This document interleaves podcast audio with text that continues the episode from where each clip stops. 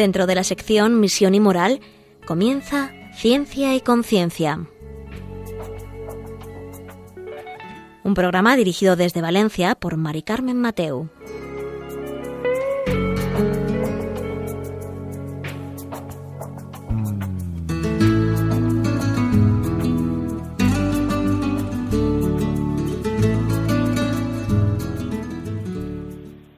Buenas tardes, queridos oyentes. Un miércoles más aquí estamos en Ciencia y Conciencia, un programa que hacemos desde el Observatorio de Bioética de la Universidad Católica de Valencia.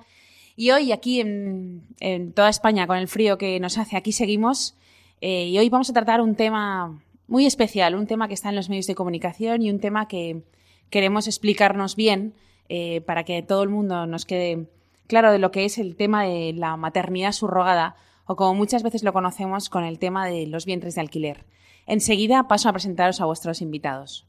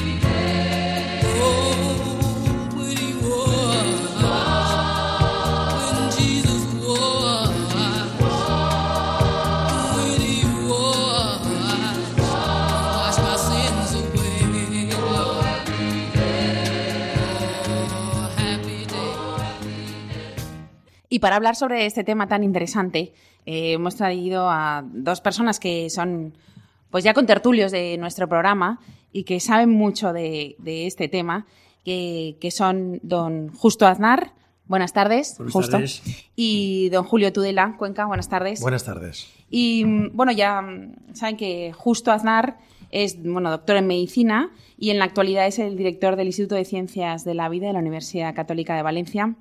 Y además eh, bueno, justamente lo hemos también está aquí con nosotros para que también nos cuente que lo han nombrado miembro de la Real Academia de Medicina de la Comunidad Valenciana y em, no sé cómo decirlo, si es ocupando el sillón en bioética, ¿no? ¿Es así? Ahora lo contaré bien. muy bien, muy bien. Sí, porque nos interesa, porque me, ha salido en las notas de prensa, ha salido el único sillón en bioética. Bueno, pues que nos cuentes bien que es esto, ¿no? Y luego también Julio Tudela, que él es también licenciado en, farmacia y es el director del máster en bioética, del que, bueno, este, podemos decir que este programa de radio forma parte. Bueno, y es profesor. Licenciado y doctor. Licenciado y doctor, perdón. Y además es profesor agregado en la Universidad Católica de Valencia, ¿no? Bueno, eh, y además, por ir sumando, acaban de publicar un libro, ellos, sobre la maternidad subrogada, en el que el coordinador es Nicolás Juve de la Barreda, que todo el mundo conoce, eh, y además forman parte también pues, Natalia López Moratalla, Marta Alberti y José Miguel Serrano. Bueno, em, bueno, lo primero, antes de meternos en el tema, es, Julio, cuéntanos. Ay, Julio, justo, perdona. Cuéntanos este tema del sillón de bioética. Bueno, lo primero es decir a los, a los oyentes que aunque hace frío aquí tenemos calorcito, tenemos calefacción y estamos muy bien. Que no, que no, sufran por nosotros. Realmente, eh, vamos, yo no ingresé en la academia con este motivo, sino que hace años que estoy en la Real Academia de Medicina. Lo que para que entonces yo estaba en una especialidad de biomédica y mm, a mí me parece que puedo servir más a la academia y también a la sociedad desde la bioética en este momento que desde, esa especialidad biomédica. Porque desde que me jubilé en medicina, la verdad es que no estudié nada de esa, especialidad y algo de tiempo dedico a la bioética. Con ese motivo propuse a la Real Academia que cambiaran el nombre del sillón desde la especialidad médica a bioética, y mm, bueno, pues lo defendí como es natural delante de la Asamblea, las razones por las cuales proponía este cambio, y se votó, y yo, vamos, por unanimidad, no hubo ningún voto en contra, y se, entonces se creó, se transformó el sillón de biopatología clínica por de bioética. Y mm, bueno, pues ese queda ya fijo en la Real Academia porque ahí, como en todas las academias, los puestos son vitalicios, con lo cual quiere decir que hasta que Dios me mantenga la cabeza un poco despejada, podré a lo mejor hacer decir algunas cosillas. Creo que es muy importante el tema, no por mí, naturalmente, sino porque es no es igual que lo digan las cosas bioéticas una persona en concreto que lo diga una academia.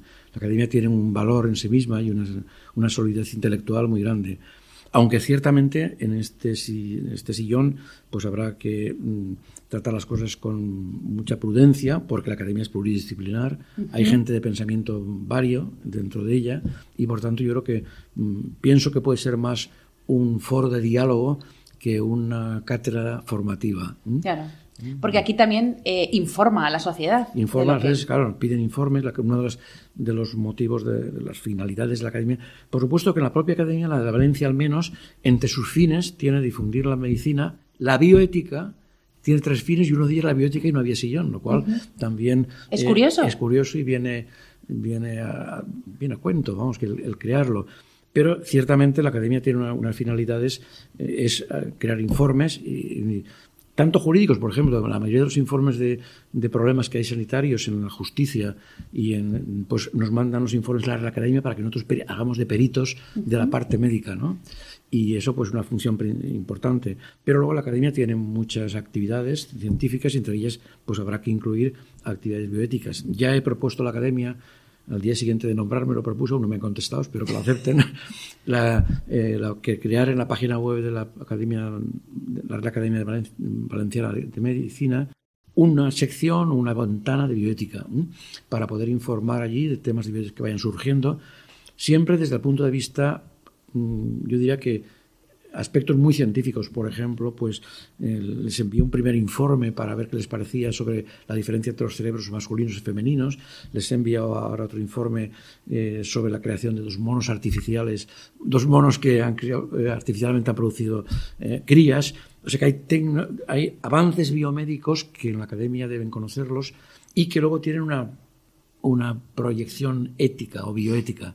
Y yo creo que esos temas son los que los que en la academia puede aportar cosas positivas. Pienso que puede ser una cosa útil. Y entonces estos tus informes luego los ven todos los académicos allí y emiten un dictamen. depende del tipo de informe que sea. Si realmente es una, a lo mejor hay una sesión donde un, un académico, pues em, la última que me tocó a mí hablar allí fue sobre las células IPS y entonces, bueno, pues uno hace un, un discurso, una, una, sesión, un parlamento, una charla, y luego en la sesión abierta se pregunta lo que quiere, y eso lo recogen por los medios estos audiovisuales eh, actuales y lo difunden, lo cual eso siempre tiene el marchamo de una academia que es, es importante, ¿no? Pienso yo, vamos.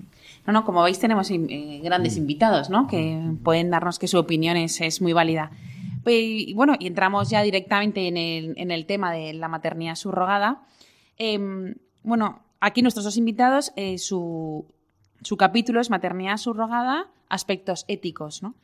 Em, bueno, lo primero yo creo que es dejar claro a los, nuestros oyentes em, maternidad subrogada, ¿no? Sé si esto es...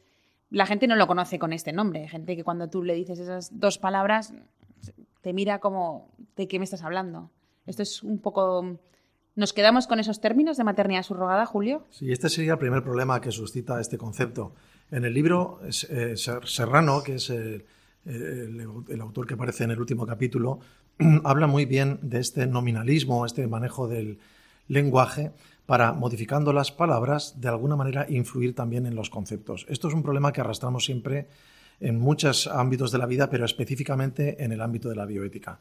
Es decir, el manejo del lenguaje, la manipulación de las palabras, hace a veces difícil mm, entender de qué estamos hablando la maternidad subrogada eh, en realidad no es ni maternidad ni subrogada. ¿eh? O sea que habría que, eh, lo primero que habría que decir es que la maternidad no se puede subrogar y lo que se hace en un caso de gestación de alquiler no es exactamente una subrogación.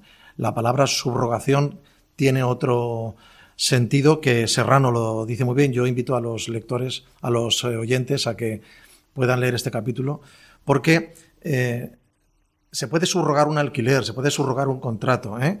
pero una maternidad es insubrogable, porque la maternidad se vive en primera persona. ¿eh? yo no puedo gestar como si gestara otro. la maternidad forma parte del inicio de la vida, la maternidad implica a la madre gestante y sobre todo, tema olvidado tantas veces en este debate, al niño gestado, de tal manera que mm, pretender una fase del inicio de la vida de todo ser humano como eh, trasladarla a otra persona para después recuperarla a los padres que, eh, comitentes, los padres que pagan por esta gestación, es una cosa que ya de por sí conceptualmente es imposible. La madre que gesta, aunque haya firmado un contrato para entregar a su hijo después del parto, es la madre de ese bebé. ¿eh? Independientemente de que los gametos, el ovocito o el espermatozoide, puedan ser de esta madre puedan ser de los padres que contratan la gestación o puedan ser de otras personas, porque en este caso la variedad de la casuística que se abre entre la gestación de alquiler es tan grande que tenemos muchísimos problemas éticos derivados de esta casuística. ¿eh? De manera que a veces, incluso, nosotros lo decimos en el libro también, es, va a ser difícil eh, establecer la paternidad genética y de que el niño, cuando llegue a su edad adulta y, ejerza su derecho de conocer quién es su padre genético, va a ser a veces muy difícil dar respuesta a esta petición. De tal manera que hablamos de maternidad, es difícil pensar que la maternidad pueda compartirse. Antropológicamente, siempre se ha considerado la madre de un ser humano aquella mujer que lo ha gestado y lo ha dado a luz. ¿eh? Esto es el concepto clásico de maternidad. Ahora mm, se nos hace pensar en otra cosa. ¿eh?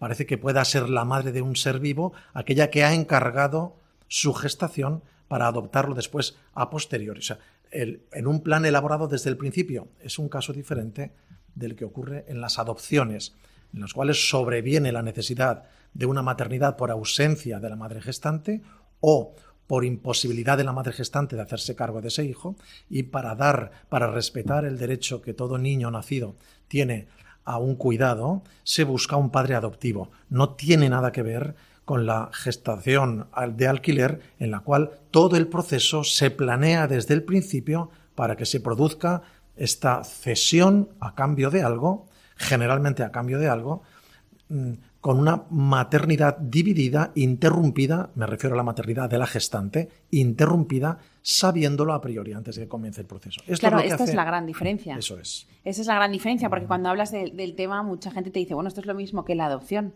es buscar unos padres a alguien, ¿no? Pero la gran diferencia es que uno ya, ya ha nacido y otro lo fabrico yo. Y realmente me parece que también se puede añadir un poco más, bueno, lo ha dicho también Julio, que ya no me queda nada que contar, porque yo creo que lo ha comentado todo fenomenalmente, pero bueno realmente en la maternidad subrogada lo que se busca inicialmente es el bien de una pareja que quiere tener un hijo, que son los padres contratantes. Y en la adopción lo que se busca es el bien de un niño que ya ha nacido. O sea, no, los padres que lo adoptan mm, están pensando en el bien de ese niño. Puede ser para ellos también una, una compensación humana y moral estupenda, pero el objetivo fundamental es el bien del niño. Y yo creo que esto es lo, lo fundamental para diferenciar la adopción de la maternidad que en el primer caso, en la materia subrogada o vientre de alquiler, lo que se trata de cumplimentar, de complacer, es el bien de una pareja, que quiere un niño, de una pareja o de una persona sola, o sea, de quien sea. Pero en la adopción lo que se busca es el bien de ese niño que ya ha nacido. Y por tanto, realmente yo creo que me quedaría poco que añadir lo que ha dicho Julio, pero una cosa que sí que creo que merece la pena resaltar es que desde mi punto de vista, bueno, cuando nos encargaron el librito este, mm, Julio y yo insistimos en que queríamos tocar el tema de la ética, porque nos parecía, bueno, que era, desde el punto de la bioética, lo más importante para nosotros, y lo pudimos hacer. Pero creo que realmente lo más importante es que se cosifica a la mujer. Se cosifica a la mujer, se cosifica al niño, incluso se cosifican los padres contratantes. Se trata a la mujer como una cosa para un bien que no depende de ella. El ser humano, como todos sabemos del principio kantiano, solo se puede eh, utilizar cuando el bien es para él, como finalidad, pero nunca para un bien intermedio que puede servir en bienes para otros. En este caso, realmente a la mujer se le trata como una cosa que va a servir para satisfacer a otras personas. Y el niño también se le cosifica, porque el niño también hace en función del bien de otras personas, no se piensa en el bien suyo. Y sobre todo, como mejor podremos ver, eh, si da tiempo para ello, en que realmente pueden surgir muchos problemas alrededor de esa gestación y en ese caso se ve claramente como el bien último no es el niño. que sean gemelos, que uno de los gemelos tenga alguna genética, que sea un niño solo pero que tenga un Down, que los padres contratantes después no lo quieran. Ahí en el libro damos ejemplos concretos y muy demostrativos de estas circunstancias. Ahí claramente se ve que el niño se está cosificando porque si el niño no reúne las condiciones de calidad que los padres contratantes exigen, lo eliminan. Y entonces incluso lo pueden dar que es la madre gestante en ese caso se tiene que hacer cargo de ese niño deficiente. Con lo cual, y ahí ponemos el caso concreto de una pareja de gemelos donde uno era, tenía un problema y el otro no, y los padres que eran japoneses se quedaron al bueno y dejaron a la madre india al malo. El malo no, el que tenía esas deficiencias. Retiro de malo 18 veces, el que tenía esas, esas limitaciones. Por eso yo, a mí me parece que ese concepto de cosificación es fundamental para establecer una valoración ética de este, de este tema tan controvertido. La verdad es que mm, cuando se tratan estos temas, y por, dejar claro para los oyentes, eh, ellos siempre te, dicen, estas personas, que al final eh, la madre o el padre eh, es aquel del que pertenece el óvulo o el, o el espermatozoide. Entonces, como ellos ya se forman, esos son los padres. ¿Aquí qué les podríamos decir éticamente? Bueno, eso es eh, una verdad a medias. Es decir, el donante del gameto tiene una paternidad genética. ¿eh?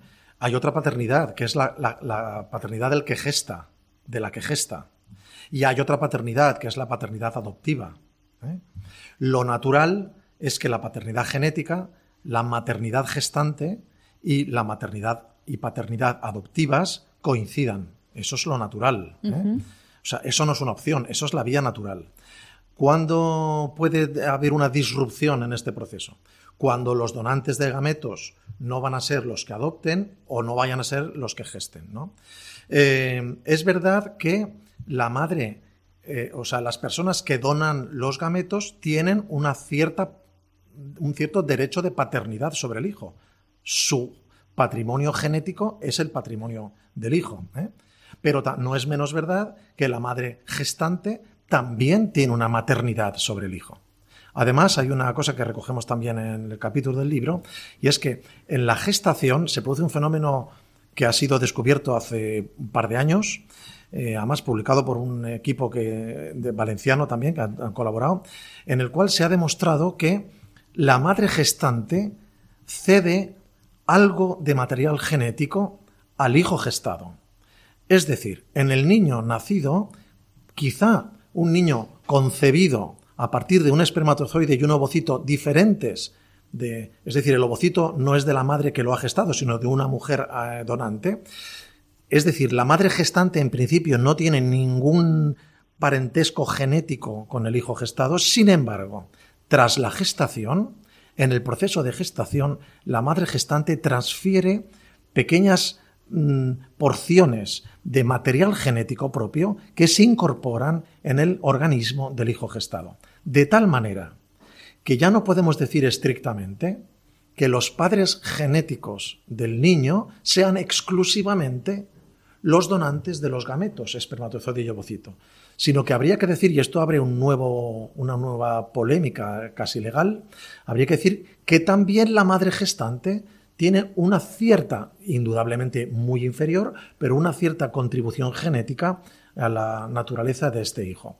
Sin, eh, sin duda, también hay que reconocerle a la madre gestante su papel de madre como la mujer que ha, ha, llevado adelante el embarazo, que ha tenido una relación con su hijo, que ha establecido un vínculo de apego del cual habla Natalia López Moratalla muy bien en el libro. Este vínculo de apego ¿O es que el vínculo de apego sin ser genética no es epigenética? Es decir, no es algo también que la madre gestante entrega a su hijo durante la gestación. Este vínculo de apego, es decir, la relación de una madre con el hijo que gesta, va a influir definitivamente en la progresión y el desarrollo de este niño. Pretender fragmentar todo este proceso es, creemos que es un abuso, es un error y sobre todo es un perjuicio para el más débil, que es el niño, y para y después para la madre gestante. Claro, entonces esto ya no, incluso eh, complementaría una cosita más que a lo que también lo, ha comentado Julio, y es que no solamente la madre puede influir en la constitución del genoma del hijo, como él ha dicho, sino que también células fetales del niño pasan a la madre y se quedan ahí. O sea que la madre esa, que ya no va a tener más relación con su hijo, va a tener células fetales de su hijo durante toda la vida. Esta vinculación biológica no se puede romper. Pero a mí en este aspecto me gustaría añadir, eh, no sé si será muy científico, pero que toda esta discusión de la maternidad, paternidad, filiación, hacerlo desde un punto de vista únicamente genético y biológico me parece absolutamente insuficiente.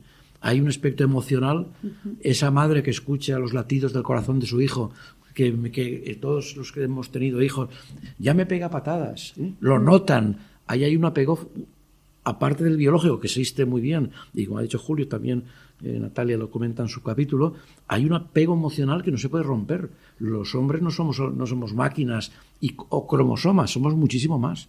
Y en ese sentido, romper el apego que, emocional que la madre puede desarrollar durante el embarazo para acceder a ese hijo hace, como comentamos en nuestro capítulo, en nuestro eh, texto, que se establezcan que se, den problemas de que la madre que ha ido se ha ofrecido a ser una madre gestante, luego cuando he sentido todo esto, al final ya, ahora no quiero, ahora quiero tener el hijo, me lo quiero quedar, porque es mío.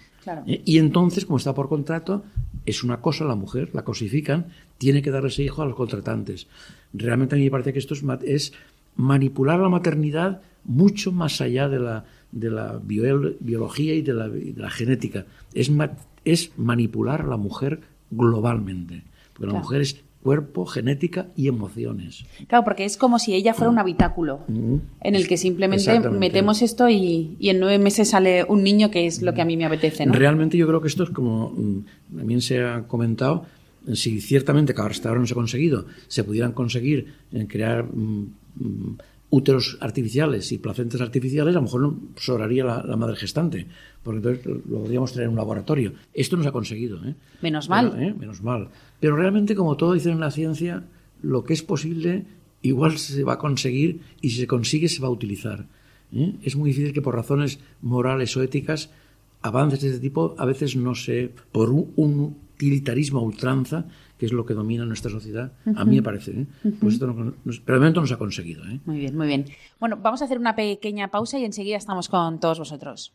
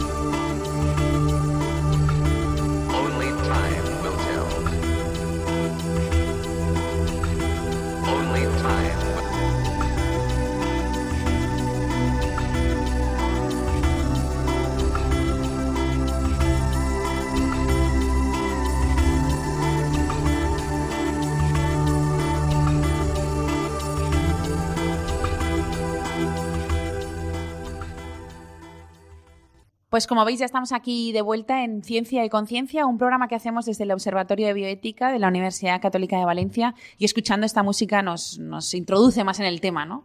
Eh, nos lleva más a reflexionar sobre si esto de la maternidad subrogada es un mercantilismo o es un eufemismo o realmente estamos haciendo un bien, que no parece que así sea, ¿no?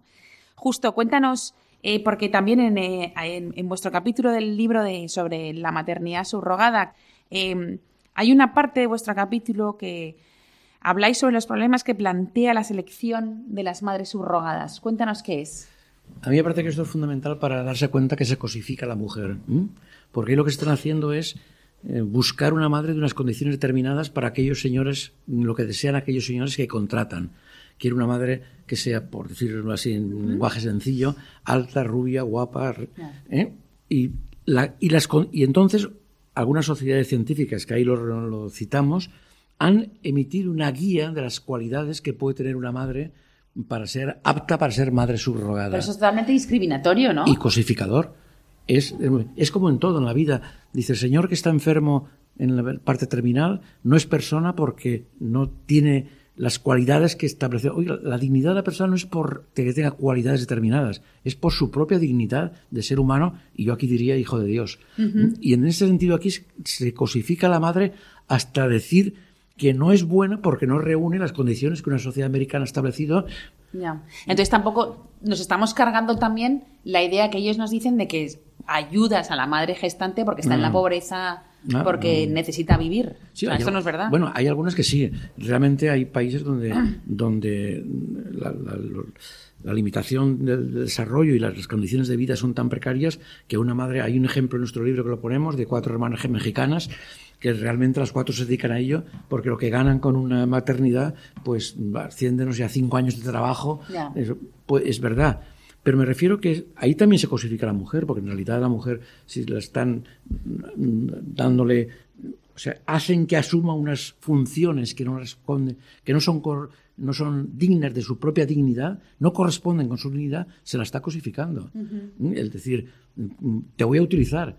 Siempre nos llama la atención cuando estamos pensando en los países de África y vemos allí cómo se utilizan a, los niños. A lo mejor los niños tienen, que, tienen necesidad de comer, pero nos, nos, nos, choca y nos duele que esos niños tengan que comer en función de dejarse utilizar. Pues también las madres yo creo que esto es fundamental. Tiene, pero bueno, démosles otros instrumentos. Pero cuando la, la maternidad subrogada ya no se utiliza eh, utilizando madres de estos países en vías de desarrollo o limitados en sus poderes económicos, es que también ahí se está, se está cosificando a la mujer totalmente. Por eso a mí me parece que en este problema el fondo el fondo es que se nos trata como cosas. Se las trata como cosas, cuando realmente mm, las personas tenemos una dignidad que, mm, es independiente de nuestra situación económica, física, incluso moral. Claro, y por eso también, como antes decía justo, eh, otras de las pruebas es que si alguno de los niños tuviera cualquier problema, los, los que han pedido la fabricación, por así decirlo, de ese niño, no lo quieren. Efectivamente, o sea, esto es el dato que descubre un poco la verdadera raíz del proceso. ¿no? Al final hay eugenesia, eugenesia quiere decir selección de los, entre comillas, perfectos, descarte de los, entre comillas, defectuosos. Esto que no es nuevo, la eugenesia tristemente mm, acompaña a la humanidad en toda su historia, pero este hecho de seleccionar un niño sano y si la selección ha fallado y la madre eh, contratada eh, gesta un niño en el cual se detecta una enfermedad eh, genética o una malformación, automáticamente los padres contratantes se desentienden de este. Ha habido casos en los cuales incluso ha sido la madre de la gestante la que al final se ha tenido que hacer cargo de este niño que no lo quería nadie. O sea, el proceso en sí es un proceso corrupto. Es un proceso corrupto. ¿Por qué? Porque perdemos de vista la dignidad, en primer lugar, del más débil, que es el niño gestado. Ya es aberrante que unos padres que en, su legítimo derecho, que hay que reconocérselo, de deseo de, paternidad, que todo o que la mayor parte de las personas tienen, ¿no? Ese deseo de realizar su paternidad, eso es legítimo. Pero que ese legítimo derecho de dar cumplimiento a sus ansias de paternidad pase por utilizar a una mujer como una cosa, como, como un útero, como un útero gestante, ¿eh? como, si, como si el útero se pudiera separar de su identidad personal. Y además, mm, poner el, el quedarse con ese hijo gestado, condicionarlo a la calidad que finalmente tenga ese hijo, ¿verdaderamente estos contratantes aman y desean este hijo? Es decir, cuando el amor o el deseo de este hijo depende de la calidad del hijo, ¿verdaderamente lo que les mueve es a ejercer una paternidad? ¿O más bien a la satisfacción de un deseo más? ¿Eh?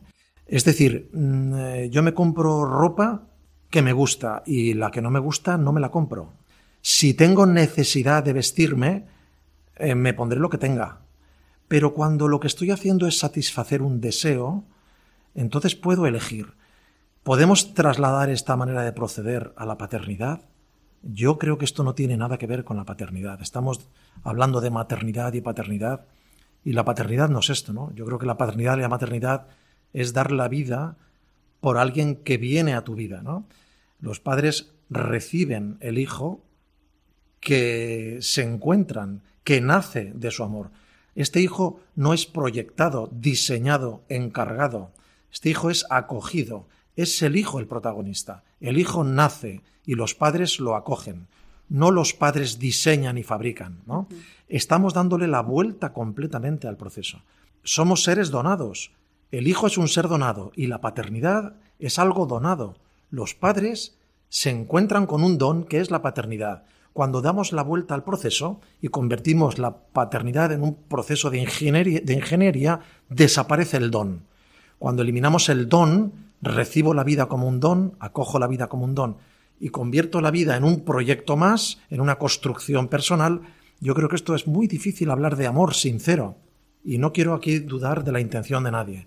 Pero a veces confundimos lo que es el amor sincero, donde en el amor sincero lo importante es el amado, del capricho, donde lo importante es el deseo. ¿eh? Cuando confundimos deseo y amor, que a veces se juntan pero no son lo mismo, eh, al final hay víctimas. Cuando el amor, cuando el deseo es llamado amor, al final hay víctimas. En, primer lugar, las primeras víctimas son los débiles, los más indefensos, siempre los niños. Los niños, sí. ¿No? Ahora que has sacado el tema de los problemas, vamos a sacar problemas. Dos, dos problemas. Uno, cuando la pareja que ha pedido estos, este niño o eso se divorcia. Ahí, en ese caso, ¿qué me tenéis que decir? Realmente, eh, hombre, eh, yo creo que a lo mejor estamos planteando los temas de la maternidad, paternidad, y a lo mejor casos extremos como es este. Y yo voy mucho más, estoy mucho más de acuerdo con lo que dice Julio, acaba de decir Julio, de la, del amor humano y de lo que significa ser padres dentro de ese contexto de amor humano. Pero ciertamente sí que es verdad que se ha dado caso, y lo recogemos en el libro, donde unos padres, mm, eh, después de, establecer el contrato, como todo es por contrato hay que cumplirlo. A mí esto es lo que me, lo que me, choca, el, eh, grande, aparte como no soy jurista me choca más, pero eh, todo por contrato. Y en el contrato mm, se tienen que quedar con el niño, pero luego se divorcian. ¿Quién se lo queda de los dos?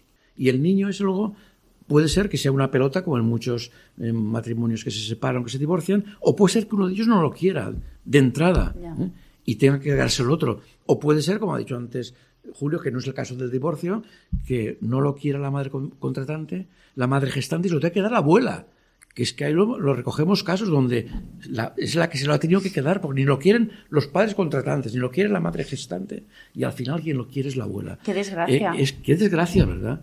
Es que todo esto me, en el fondo de toda la cuestión, a mí lo que me llama la atención, lo que me, lo que me impacta es considerar el matrimonio, la maternidad, la paternidad, el niño, como cosas que se pueden comprar y vender, cuando realmente eso tiene un contexto de amor que es lo que debe presidir todas estas, todas estas cosas. Y en esto aquí eso desaparece porque se dan todas circunstancias de que se separan, de que uno quiere, que el otro no, con quién se queda. No, te, no digo nada, se han dado casos que citamos ahí que lo han, eh, contratado una pareja de lesbianas al, niño y luego se separan y luego una lesbiana se hace varón y, entonces ¿de quién es el niño? Bueno, es manejar a, estos chavalillos en, un contexto de, comercialización de lo más grande que hay, que es la paternidad-maternidad, que, bueno, lo más grande a lo mejor no es eso en el mundo, pero en fin, de lo más grande. Y que, que me parece que esto no se valora. Y me gustaría añadir una cosa más en, este sentido, si, aquí nuestra ilustre modeladora me da, la... Adelante. Realmente creo que hay un gran peligro cuando se valoran cosas eh, o acciones humanas desde un punto de vista moral del dejarse llevar a cabo, antes he dicho que las emociones deben de presidir también, la, pero dejarse llevar solamente por las emociones. Se vende muy bien Pobrecitos estos padres que no tienen ese mm. niño y lo van a. Pobrecita madre que va a. Se vende muy bien lo que son emociones, sensaciones superficiales, pura periferia. Y en cambio no se va al fondo de las cuestiones que hay eh, que, rigen esa actuación. Y yo creo que tenemos que estar alertas ante esto, porque a veces es difícil el establecer un, diálogo y hacer ver las razones que no parecen eh, que nos parecen que no son las, las, que deben regir aquella acción, porque en el fondo es la emoción lo que nos lleva a cumplir un deseo de estos padres. Pobrecitos padres. Esto se ve a mi juicio claramente cuando se trata el tema de la adopción de embriones congelados, que moralmente tiene muchas dificultades y así la Iglesia lo reconoce. Pero pobrecitos, están congelados y es la única solución que, le, bueno, como vamos a sacar, no, no, vamos a analizar el tema en profundidad y a ver qué significa estar congelado, qué significa descongelarlos, vamos a ver todo. Y aquí pasa igual. Yo creo que en este debate tenemos que animar a la gente a que piense en estas razones de fondo que hacen que la maternidad subrogada mm, pues no parezca éticamente muy aceptable al margen de las emociones que, existen alrededor de este tema. Muy interesante, la verdad. Y mm, otra de las, de las cuestiones ya me voy hacia, hacia la identidad genética de, mm, de ese niño. O sea, al final, em, ese niño puede llegar a conocer, o puede conocer, o debe conocer, no sé cuál sería el mejor verbo, su identidad genética. Bueno, este es un problema que se plantea muy serio, ¿no? Porque eh, la edad adulta tiene derecho, ¿eh? no es obligatorio, pero tiene derecho a conocer su identidad genética. Y esto hay que regularlo legalmente, porque si los donantes de los gametos son anónimos, va a ser imposible establecer la identidad genética de esta, de este, de esta persona, ¿no? Y esto crea eh, dilemas, ¿no? Además de lo que hemos comentado antes, eh, la genética de este niño no se va a corresponder solo con los donantes de los gametos. Además, pienso otra posibilidad, y es que el donante del gameto pudiera reclamar en un determinado momento un cierto derecho de paternidad sobre aquel hijo. Es decir, eh, este problema no es eh, exclusivo de la gestación de alquiler y sucede siempre que en la fecundación asistida media la donación de gametos. Este problema no se restringe solo a la gestación de alquiler. Pero es un problema que también eh, nos encontramos en la gestación de alquiler. Es decir, cuando la paternidad se desvincula de la donación de los gametos. Esto crea nuevos problemas. Problemas médicos, porque hay que recurrir en estos casos, no hay que dejar de decirlo, a la fecundación in vitro. ¿eh? Es decir, tanto si empleamos generalmente, se podría hacer una inseminación artificial o se podría hacer de otra manera, pero generalmente estas gestaciones se logran por fecundación in vitro. La, fecundación in vitro, los oyentes ya lo conocen, pero conviene eh, decirlo, la fecundación in vitro produce siempre más embriones de los que finalmente se van a gestar.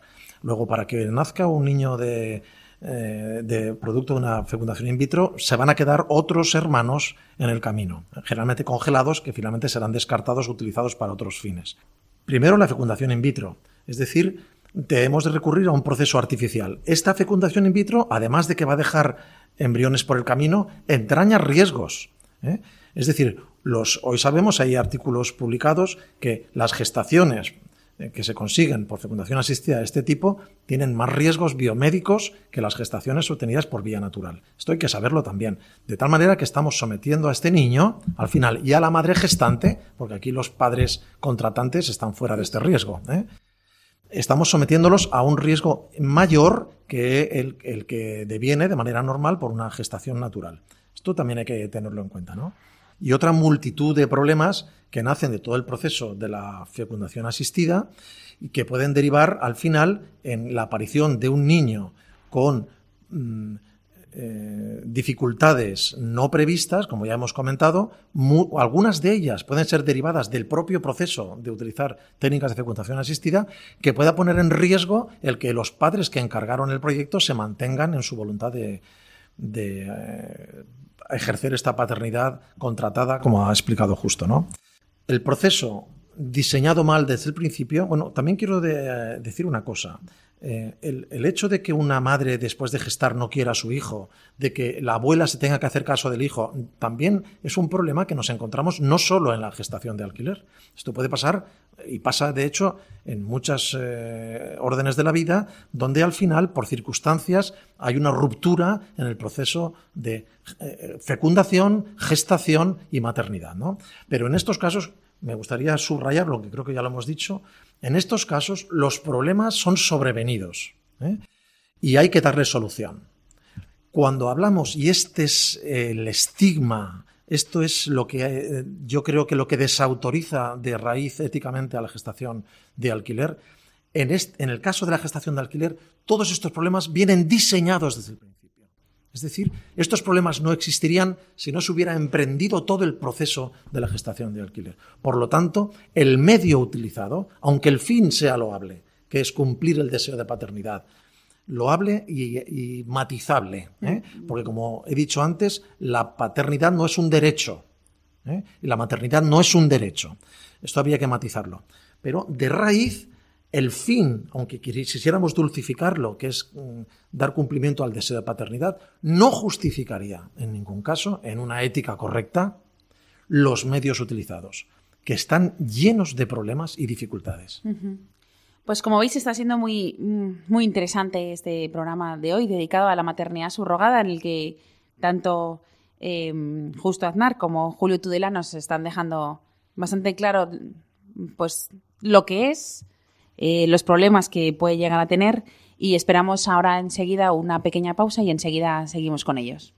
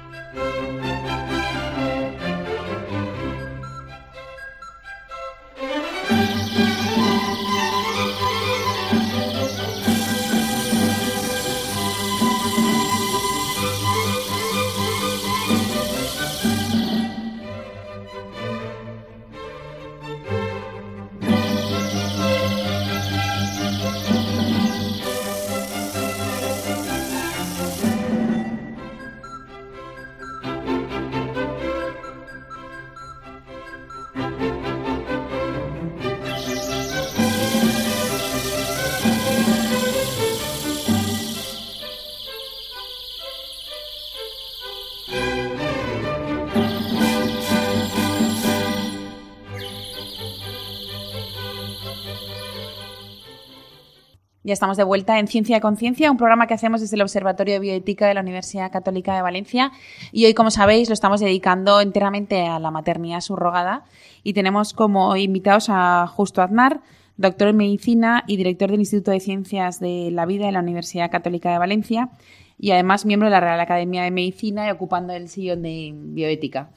Y además tenemos también a Julio Tudela, que es doctor en farmacia por la Universidad Católica de Valencia y además profesor también de, esta casa. Y además director del máster de bioética de la Universidad Católica de Valencia. Y hemos visto muchos, bueno, muchos no, pero algunos de los problemas que plantea la maternidad subrogada o como muchas veces lo conocemos que vientres de alquiler. Pero bueno, más allá de, todos estos problemas que, plantea, tampoco podemos eh, no sé si demonizar toda la situación de la maternidad subrogada, Julio, o, o sí que es verdad que hay una parte, porque yo creo que también una de las preguntas que a mí también me, me, sale ahora es, incluso la altruista, incluso la altruista es la que, incluso esa está mal, o sea, no, no podemos confiar en que una maternidad subrogada por lo que nos dicen los medios de comunicación. Este es un tema que también eh, aparece en el libro muy bien tratado por otros autores eh, que participan en él. Eh, verdaderamente este altruismo es eufemístico, ¿no? puede darse algún caso en el cual alguien puede darse, y de hecho se da, ¿no? En el cual alguien se presta sin más interés que servir a una mujer que no puede gestar. Esto es posible. En este caso, eh, aunque desaparecerían algunos componentes inaceptables que conlleva la gestación subrogada, como sería el, eh, obtener un beneficio, el cosificar, eh, etcétera, algunas formas de cosificación, no dejaría de ser eh, inaceptable éticamente el hecho de desvincular a priori la gestación de la maternidad. El gestar para otro no es un bien para el hijo. De, como hemos dicho al principio, separar para un niño la maternidad posterior después del parto de la maternidad gestacional no es un bien para él. Y hay razones científicas que lo apoyan. Y hay razones emocionales, que comentaba justo antes muy bien, que lo apoyan. Y hay razones espirituales más profundas que las emociones y morales que lo apoyan. Este problema se mantiene también en la gestación altruista. Muchas formas de gestación altruista no lo son. Algunas sí, muy pocas. Muy pocas. Muy pocos casos se puede decir que son verdaderamente altruistas. En otros casos hay compensaciones ocultas o eh, eufemísticamente llamadas, eh, no sé cómo decir, no económicas o de otro tipo, mantenimientos para el embarazo, eh, no sé, se dan otro tipo de compensaciones.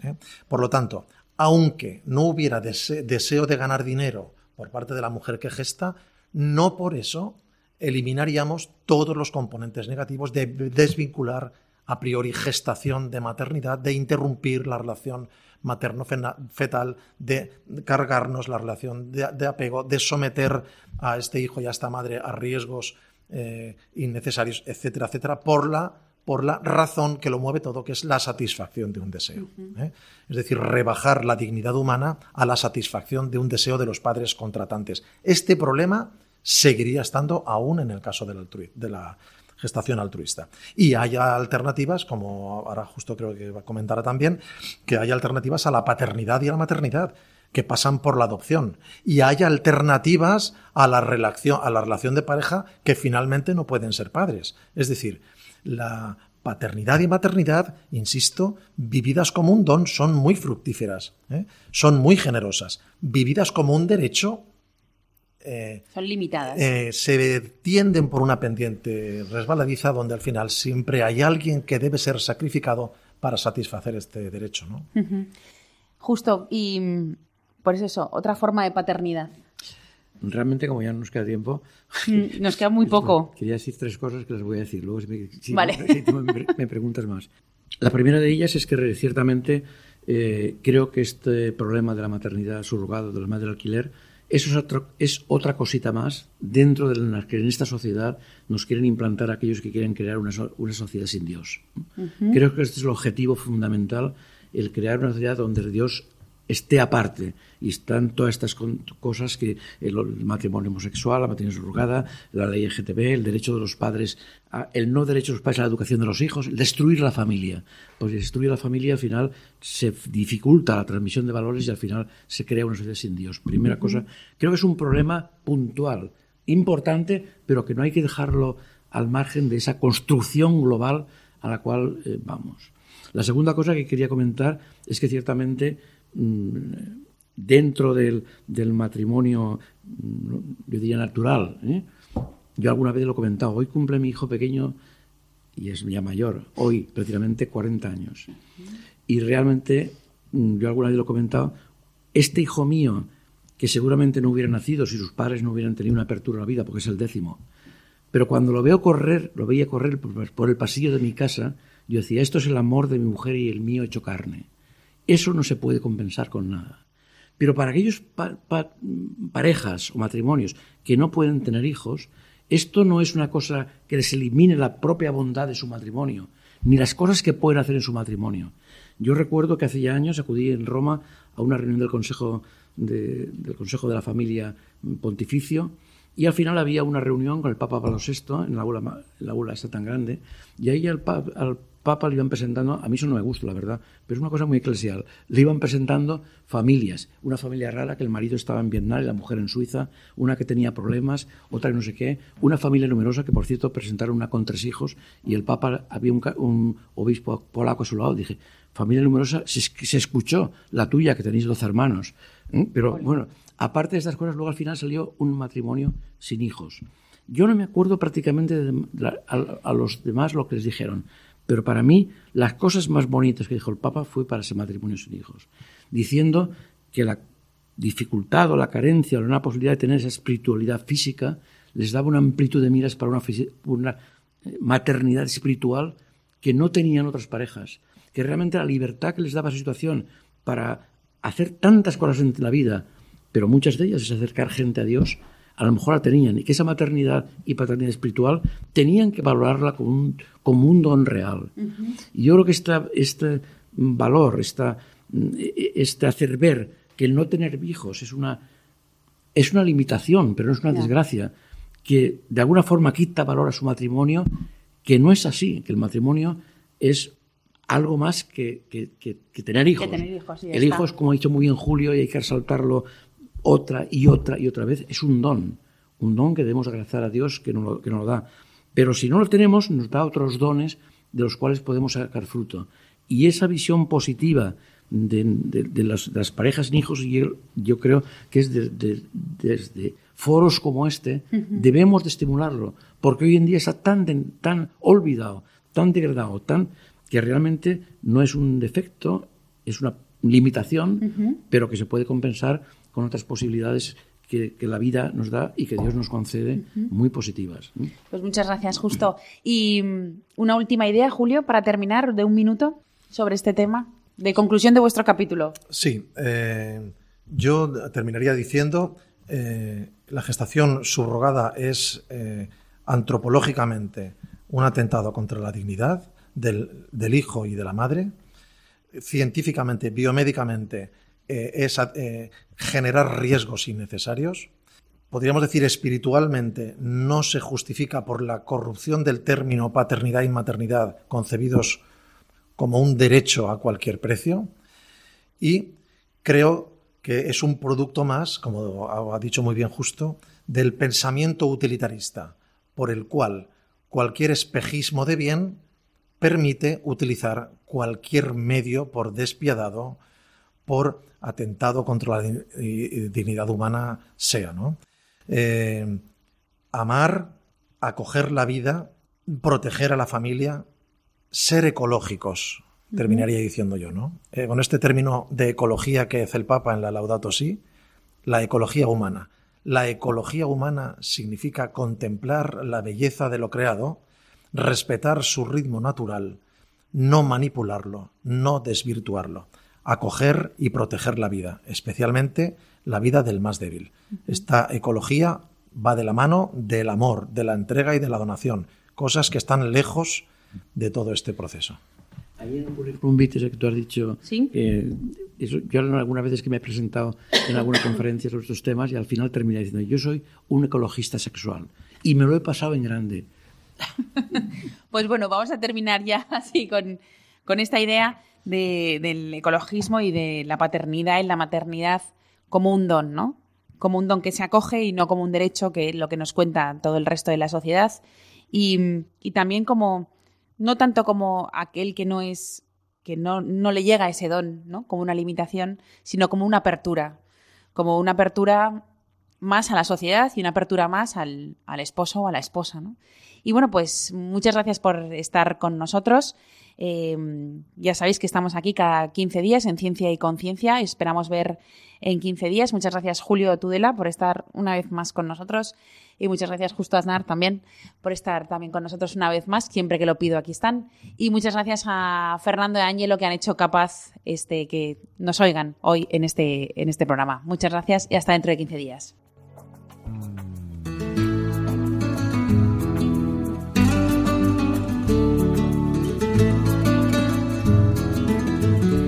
Finaliza así en Radio María Ciencia y Conciencia, un programa dirigido desde Valencia por Mari Carmen Mateu.